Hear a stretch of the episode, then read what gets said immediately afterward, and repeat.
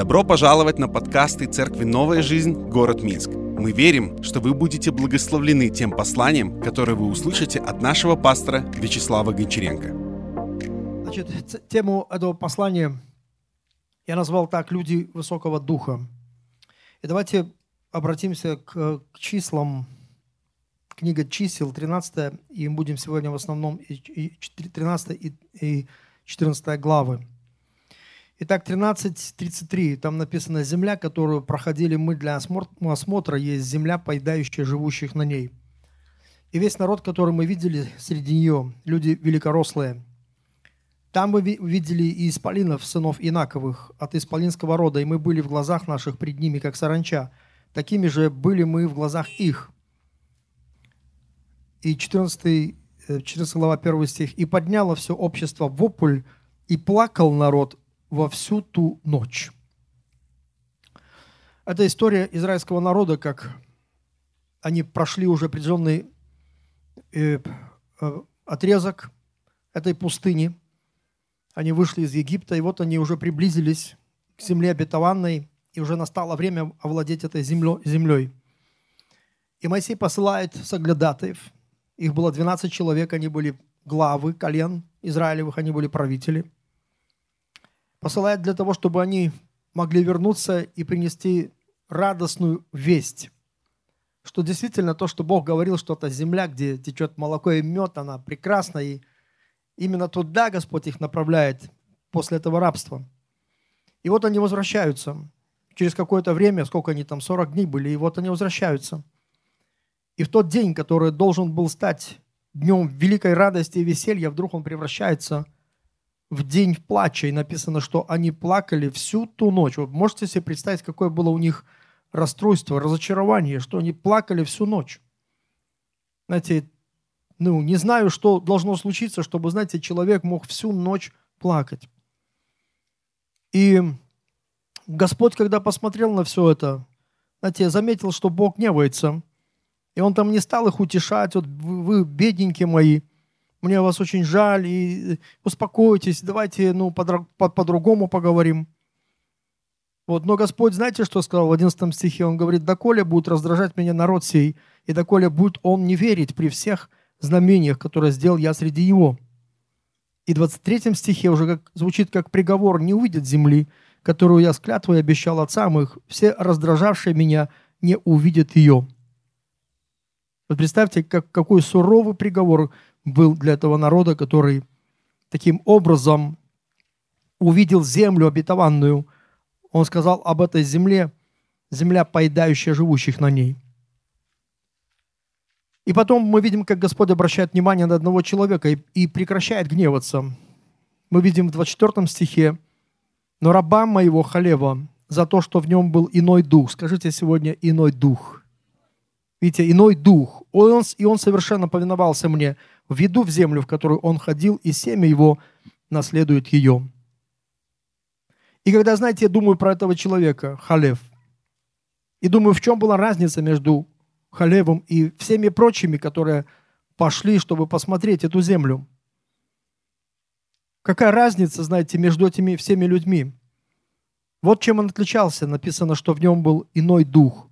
Господь засвидетельствовал о нем, что в нем был иной дух. Поэтому сегодня очень важный вопрос, дорогие друзья, для каждого из нас. Помните, как однажды Иисус сказал людям, которые шли вместе с Ним, они проходили Самарию, и Он сказал, не знаете, какого вы духа, не знаете, какого духа. Потому что сегодня в этом мире есть люди с разным духом, есть духом неверия, как вот эти, которые, видите, как они отреагировали. И как результат они были полны страха, сомнения – Такие люди всегда обратят внимание на то, что их испугает, как те в пустыне. Они были посланы для радости увидеть лучшую землю, но они увидели землю как проглатывающую живущих на ней. Видите, когда нет высокого духа, этого иного духа, который Господь жаждет, чтобы мы имели, то вся картина искажается. Может быть, знаешь, то, что происходит в твоей жизни, оно может быть даже как обетованная земля, как злачная земля. Но если у тебя не будет этого Божьего иного духа, высокого духа. Ты можешь все видеть, всю ситуацию, как будто, знаешь, они видели землю, землю поедающую живущих на ней. Настолько в черных красках можно все увидеть. Поэтому есть так много духов, но только один дух, дух веры. Высокий дух нравится Господу. 2 Коринфянам 4.13 написано, но имея тот же дух веры, как написано, я веровал и потому говорил, и мы веруем, потому и говорим. Что такое дух веры? Это высокий дух, это дух веры, который говорит в унисон с Господом. Что говорили эти люди? Что говорил Халев? Он говорит, пойдем и возьмем эту землю. Они повторяли просто то, что Господь сказал, что вы должны сделать. Представьте, они все видели одно и то же. Они видели поля, виноградники, они видели процветающую землю. Они же принесли оттуда гранатовые яблоки огромные. Они пригласили ветвь, ветвь несли, которая просто тащилась по земле, насколько она была огромная. Они видели все. Они также видели исполинов. Но их истолкование зависело от того, какой в них дух. Видите, этих десять, они истолковали картинку. Они сказали, земля, пожирающая людей на ней – и мы видели, что там люди великорослые, великаны, а мы просто как саранча. Видите, у них было такое истолкование. А двое из них, Иисус Навин и Халев, они истолковали картинку по-другому. Они сказали, земля прекрасна. И знаете, что они сказали про великанов? Они сказали, что Бог уготовил нам их на обед. Да, мы их съедим, понимаете, как говорят. Те говорят, там они, они нас пожирают. Земля так просто пожрет нас всех. От нас ничего не оставится. А это а люди сказали, а нет, это мы, мы, Бог приготовит их нам на обед. Точно так верил и Давид. Псалом 22, помните, как он говорит, ты приготовил предо мною трапезу в виду врагов моих. Амен. Видите, как он видел? Он говорит, Бог приготовит трапезу. И потому смотрите, когда он видел так – и он победил Голиафа. Я верю, что у каждого из вас есть какой-то Голиаф на вашем пути. И Божья мечта, чтобы ты, как его сын и дочь, сразил этого Голиафа. Ты должен просто снизложить его. Но то, как вы видите свою проблему, знаете, это определяется тем духом, который у вас. То есть восприятие любой ситуации зависит от вашего духа. И вот такой вопрос, как Халев приобрел такой высокий дух? Как случилось, что он имел такой высокий дух? Иной дух.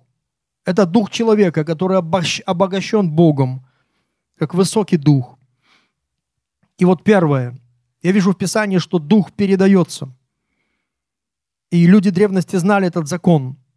И потому, когда Елисей служил Илии, и уже когда им нужно было попрощаться, 2, 4 Царств 2.9, он просит его, говорит, я хочу, у меня есть желание, дух, который в тебе, пусть будет на мне вдвойне. Видите, как он говорит, передай мне этого духа. Мне нравится твой дух, мне нравится, какие Бог через тебя дела творит. Мне нравится твой позитив, мне нравится твоя вера. Мне нравится твой подход к жизни. Мне нравится все, что ты делаешь. Передай мне твой дух. И он попросил. И знаете, что произошло? И он получил. И он получил вдвойне, как просил. Мы также видим и в книге чисел, 11 глава, 17 стих, там, где Господь сказал Моисею, собери себе 70 мужей, пусть они станут с тобою, пусть будут рядом с тобою.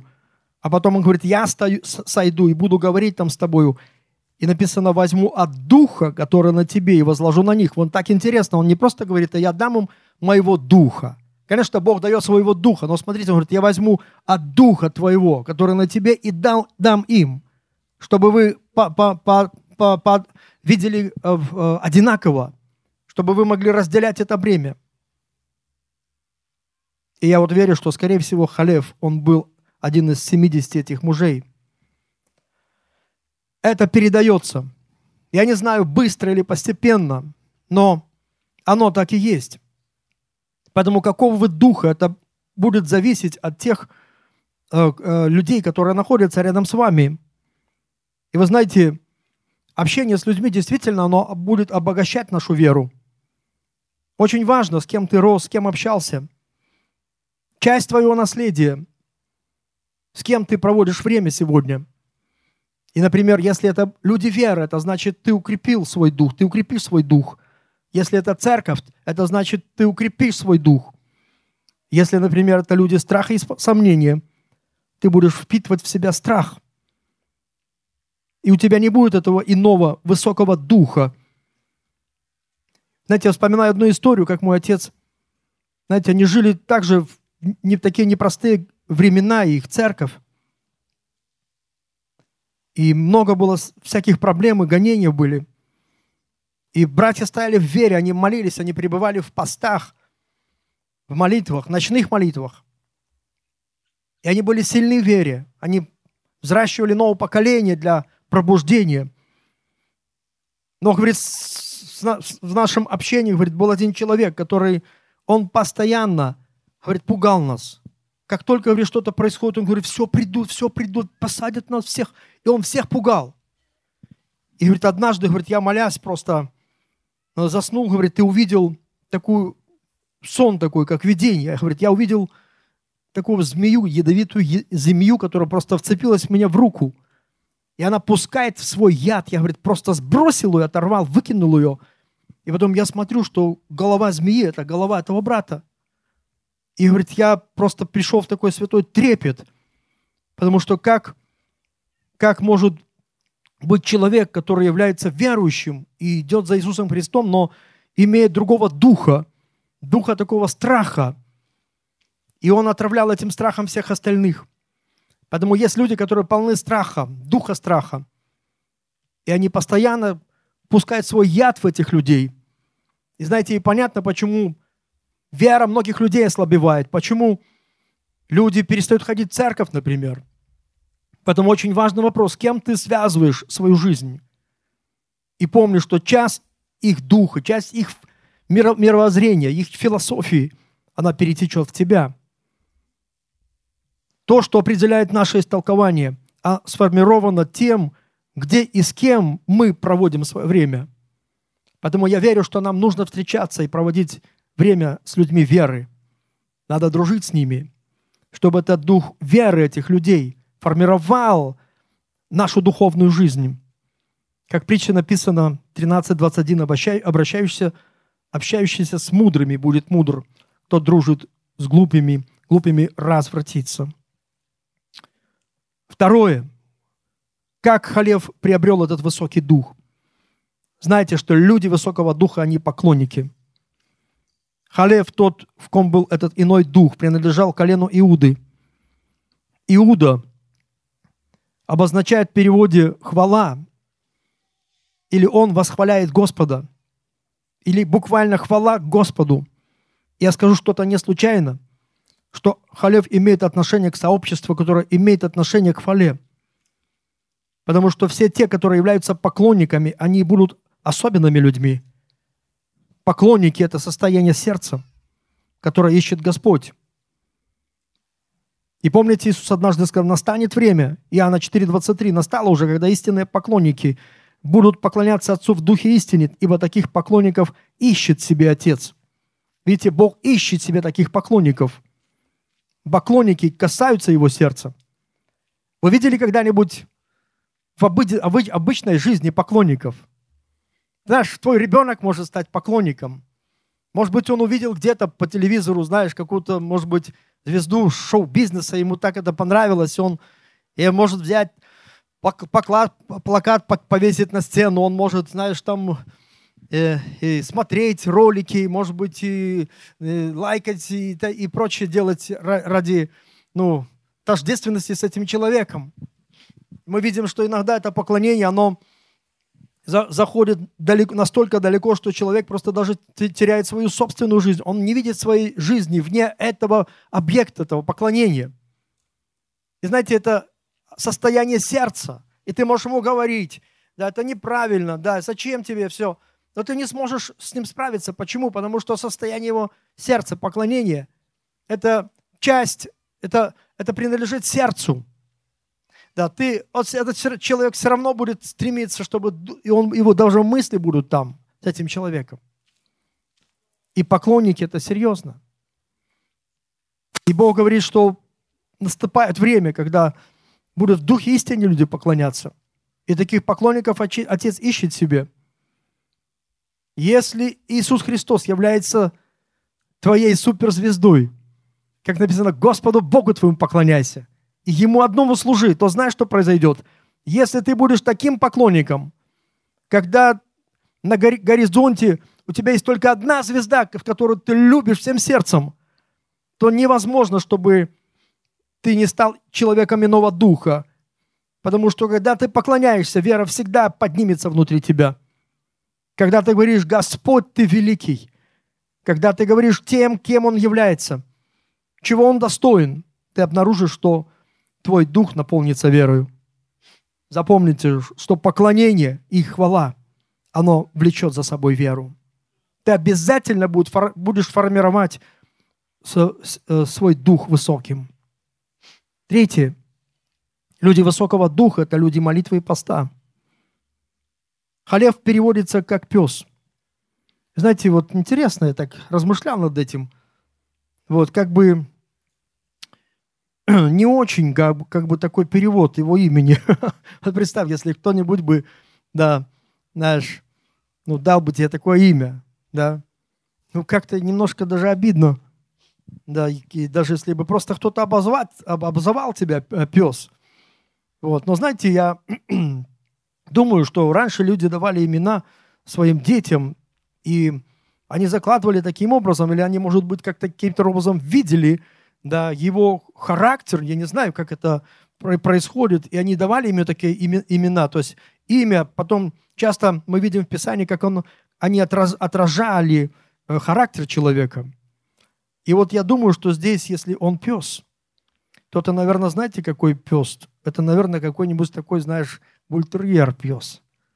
Да, это не, не, не какая-нибудь баллонка такая, знаешь, которая бегает и веселится, да, а такой пес, который просто мертвой хваткой держится за Божье обещание. И мне кажется, я так, я так его представляю. я вижу, что не только он, были другие люди – был Иаков таким человеком, который вцепился в Божье благословение. Он даже обманул своего брата, чтобы просто выкрасть это благословение. Он так жаждал его. И знаете, Бог почтил эту веру и благословил его. И написано, что Бог Иаков возлюбил, а Исава возненавидел. И мы видим, как Иаков борется с Богом.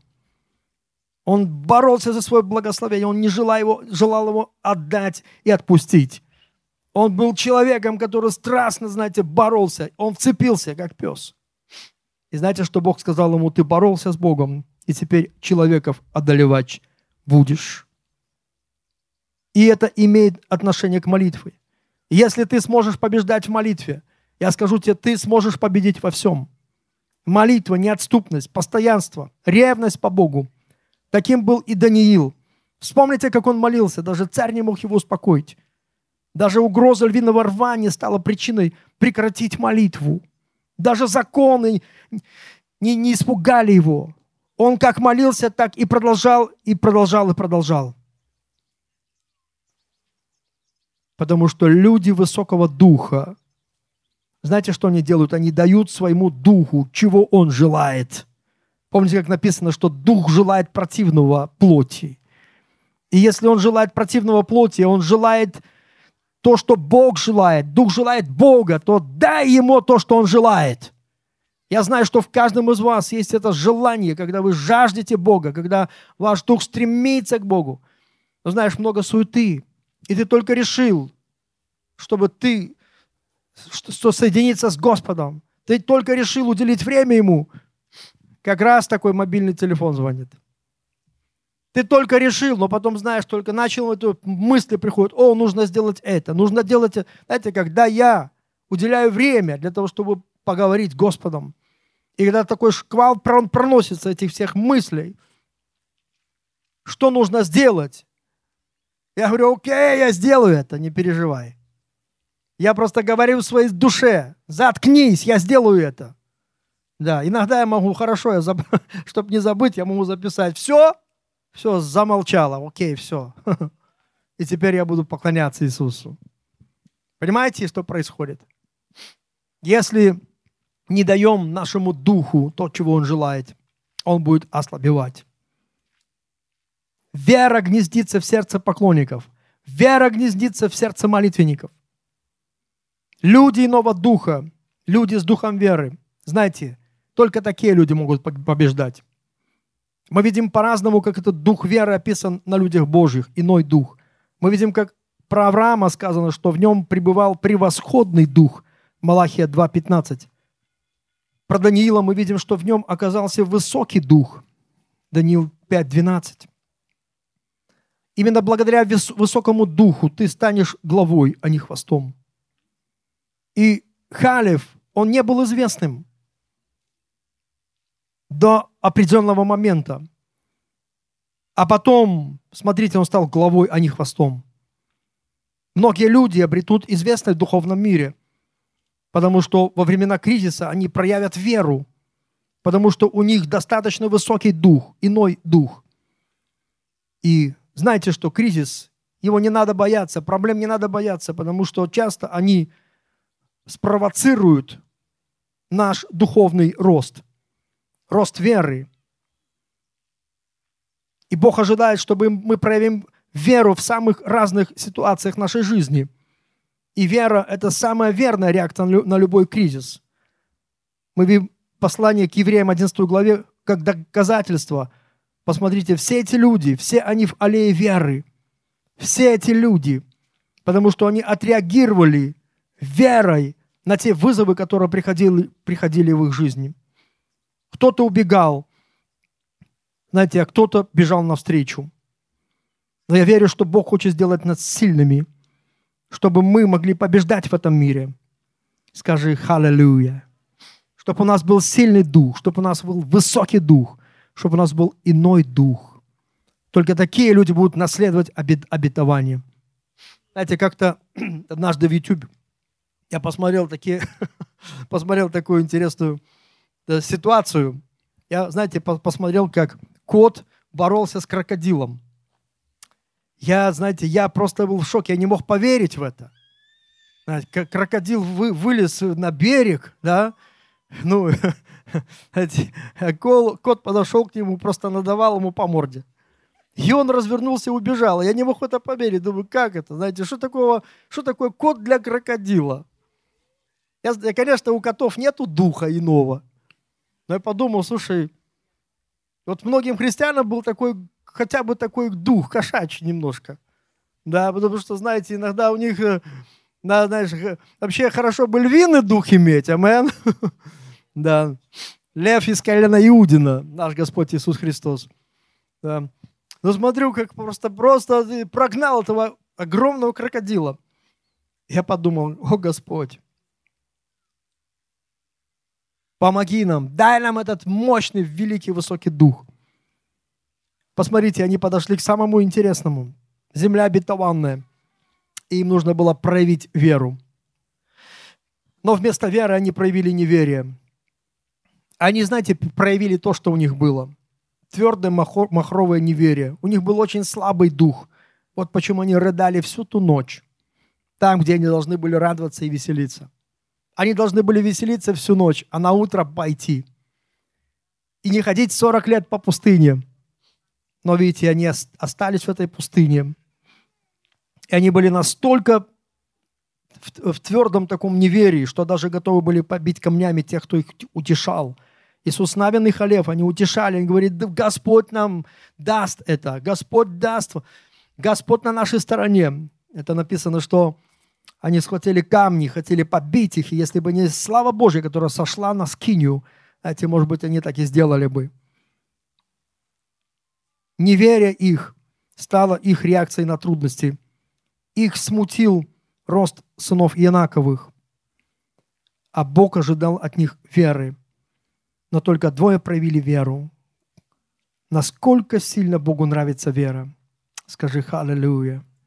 Поэтому учись реагировать на вызовы верою. Это самая правильная реакция. И всякие вызовы, знаете, что не бойтесь их, они имеют свою цель. можно думать, от Бога они приходят, или Бог допускает, или дьявол там преследует тебя, или что-то ты просто так попал в какую-то ситуацию. Это не важно вообще. Знайте, что все равно есть какая-то цель. И вот она, перевести тебя на другой уровень веры. Знаете, смотрите на них, как на прививку.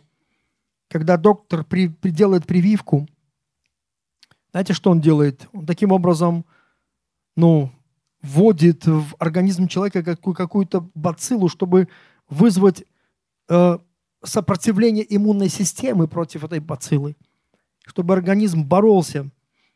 И я думаю, когда приходят какие-то вызовы в нашу жизнь, они имеют свою цель. Они имеют цель вызвать рост веры, чтобы ты правильно научился реагировать. И пока ты не научишься, ты будешь снова и снова колесить по, своей пустыне. Но знаете, только веру Бог примет. Потому что вера имеет способность побеждать. Вера имеет способность спасать. И твоя реальная это как картина, как верующего человека, знаете, она должна быть как, как, как орел, который видит ураганный ветер, и он поднимает крылья. Он смеется над этим, поднимает крылья, потому что он говорит, я теперь поднимусь еще выше. Это для него как способность подняться еще выше. И я верю, что твоя вера, она должна быть настолько сильной, чтобы просто повергать дьявола в шок. Поэтому часто проблема необходима для того, чтобы ваш дух мог подняться на вершину, чтобы у вас был опыт веры, чтобы у вас не было такое гладкое, тихое христианство, у которых нет никаких связей с Богом и реальных благословений и прорывов.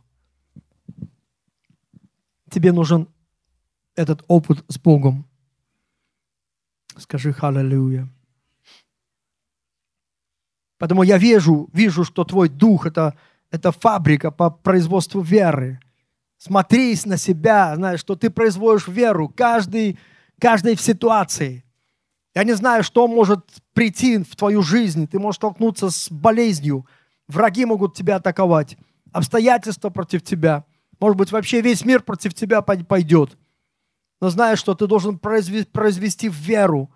Ты должен просто, ну, генерировать ее. И Бог ожидает тебя, что твоя вера проявится в этой ситуации. Бог ожидал, что та вера проявится, что они просто не будут смотреть на этих великанов. Они пойдут за Богом. Посмотрите на нашего Господа Иисуса Христа. Вот смотрите, вот они в лодке. И ветер поднялся, заливает заливают волнами лодку. Они в панике, а Иисус спит на корме. Такая картина, знаете, Иисус спит на корме. Просто там волны захлестывают лодку, а Иисус спит. И они кричат, мы погибаем, неужели тебе нет нужды? Посмотри, мы погибаем. И знаете, что сделал Иисус? Он проснулся. Да, они разбудили его. Он проснулся видел сладкий сон. Да, и вот, знаете, проснулся. Он поднял свои руки. Знаете, что он сделал? Он сказал, умолкни, перестань. Вот можете себе представить, насколько, какая вера была у Господа нашего. Он просто, знаешь, посмотрел на это все и сказал, замолчи. Все, хватит. Я не, не хочу слушать. Все, перестань. И написано, сделалась великая тишина. И потом, знаете, что он сказал? Ай-яй-яй, ну как у вас нет веры? Ну как вы неправильно реагируете? Ну что вы паникуете? Знаете, когда Иисус учи, уч, учил своих учеников, я заметил, что Он был очень обходительным. Он настолько нежный был с ними. Но в одном Он был непреклонен. В их состоянии, их духовном состоянии. Вера – это состояние. И Он всегда даже обличал их. И даже его раздражало их неверие. Он говорит, да, Коля, буду с вами – Говорит, научитесь правильно реагировать. И когда он говорит такими, таким языком, это значит, что у них была такая способность сделать то же самое. Если бы не было такой способности, то он бы и не упрекал их. Значит, они могли так поступить. Но посмотрите, они не смогли это сделать. И знаешь, вот я научу тебя немножко, знаешь, знаешь, вот как, как казалось бы, ну, ты же все равно как-то реагируешь. Ты все равно реагируешь, все равно как, какая-то реакция у тебя будет, но перестань реагировать, как все люди этого мира реагируют. Не перестань реагировать, как ты раньше, когда не знал Господа, реагировал. Просто немножко остановись и подумай, ты верующий в Иисуса. Ты его сын, ты его дочь. Ты благословен, на тебе Дух Божий. И когда знаешь, приходит что-то в твою жизнь, только попробуй, попробуй это сделать. Сделай хотя бы раз в своей жизни. Реагировать не так, как раньше по плоти, а по духу и принять этот вызов и сказать, замолчи, сатана. Ты здесь не командуешь. Аллилуйя. Я командую здесь. Бог сказал Моисею, я сделаю тебя Богом для фараона. Вот что он сказал ему. То есть ситуация вообще в твоих руках когда у тебя иной дух, когда у тебя высокий дух. Поэтому Бог так сильно ищет эту веру. Потому что вера приведет его детей к великой победе. Лука 18:8. Сын человеческий, придя, найдет ли веру на земле? Он ищет поклонников. Здесь мы видим, он ищет веру. Он ищет веру. Он ищет веру в твоем сердце. И последнее, завершаю, знаете, эту историю. Вот Халев, вот ему уже 85. Представьте, он прошел весь этот путь по пустыне 40 лет. Даже написано, что 45 лет он там пишет, да? В Писании мы видим это. И знаете, что он был заложником тех неверующих. Заложником, потому что с таким духом веры он, он уже, знаете, жил бы в домах, которые не строил. И он уже все, у него уже все по-другому было. А вот он заложник. Вот столько лет он проходил с ними, пока те не пали костьми. И вдруг снова они подходят к этой земле. Еще одна возможность войти в землю обетованную. И мне так нравится это. Иисус Навин 14.10. И вот он, знаете, говорит с Иисусом Навином, потому что Моисей уже умер. Иисус Навину следующий предводитель, вождь. И вот теперь он говорит, мне 85 лет. Знаете, как читаю, то мне аж плакать хочется. Я думаю, вот человек. Вот человек. Знаете, иногда мы там год какой-то идем, два идем. Я видел столько разочарованных людей. Они даже за Богом еще не, не, не начали уйти, уже утомились. Идти и уже утомились. Настолько мелкая вера. А представьте, человек шел по пустыне. И мы должны быть вообще услышать тут просто страшный ропот. Мы должны, наверное, должны были слышать какие-то матерные слова даже здесь. Должны слышать просто, я не знаю, такие проклятия жуткие там, да, на, на всех этих э, неверующих, на всех этих... Ну, я смотрю, он стоит такой.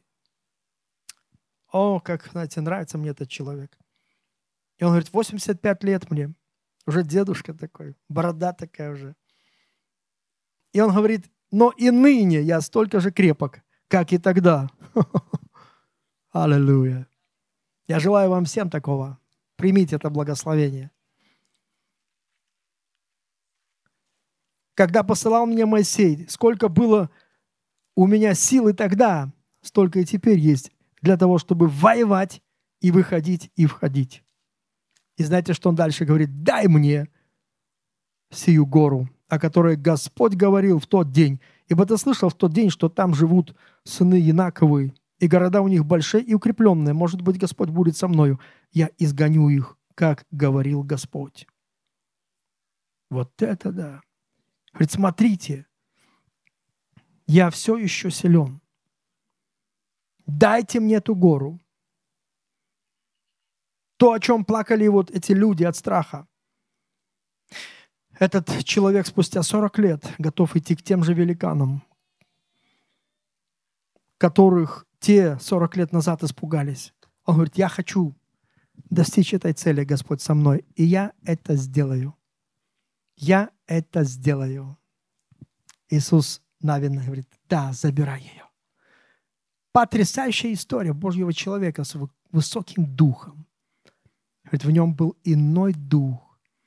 Я, знаете, чувствую, братья и сестры, что каждому верующему сегодня, не только нашей церкви, живущему здесь, в нашей стране, нужен иной дух. Много разочарования, много всякого, знаете, ропота, где люди едва несут, знаешь, этот слабенький огонь своей веры.